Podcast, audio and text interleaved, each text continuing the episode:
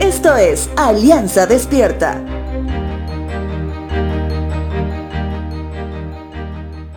Recordando una vez más que dentro de la lectura de la palabra por medio del programa anual del Ministerio Alianza Despierta, que también está a cargo de este podcast, se incentiva a que no solamente lean los 66 libros del canon bíblico a lo largo de este año 2023, sino que también se familiaricen con la forma de escritura de cada autor inspirado. Y más aún si eres alguien que está volviendo a hacer el programa anual de lectura. Es por eso que si hoy leemos al profeta Jeremías, podemos conocer cómo a él le afectaba un poco más lo que sucedía a su alrededor y la palabra profética dada por Dios. Palabra que usualmente era de condenación por un pueblo rebelde que se alejaba del Señor. En ese sentido, en los tiempos del profeta Jeremías, aparecieron muchas otras personas que decían ser profetas del Dios de Jeremías. Sin embargo, el único Dios de los cielos es muy claro acerca de esto. Libro de Jeremías capítulo 23 versos 25 al 27 dice lo siguiente. He oído a estos profetas decir, escuchen el sueño que Dios me dio anoche, y después pasan a decir mentiras en mi nombre. ¿Hasta cuándo seguirá esto? Si son profetas, son profetas del engaño, pues inventan todo lo que dicen.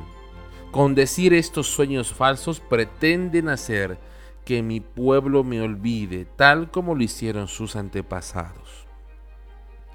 Te pregunto, ¿crees que aún hay falsos profetas? Mira, mi pregunta va a ir más profundo el día de hoy. ¿Cómo sabes que yo no soy un falso profeta? Bueno, la respuesta a la primera pregunta es un rotundo sí. Sigue habiendo falsos anunciadores del Evangelio. Y la respuesta a la segunda pregunta, considero que no lo soy y quiero compartirte mis argumentos.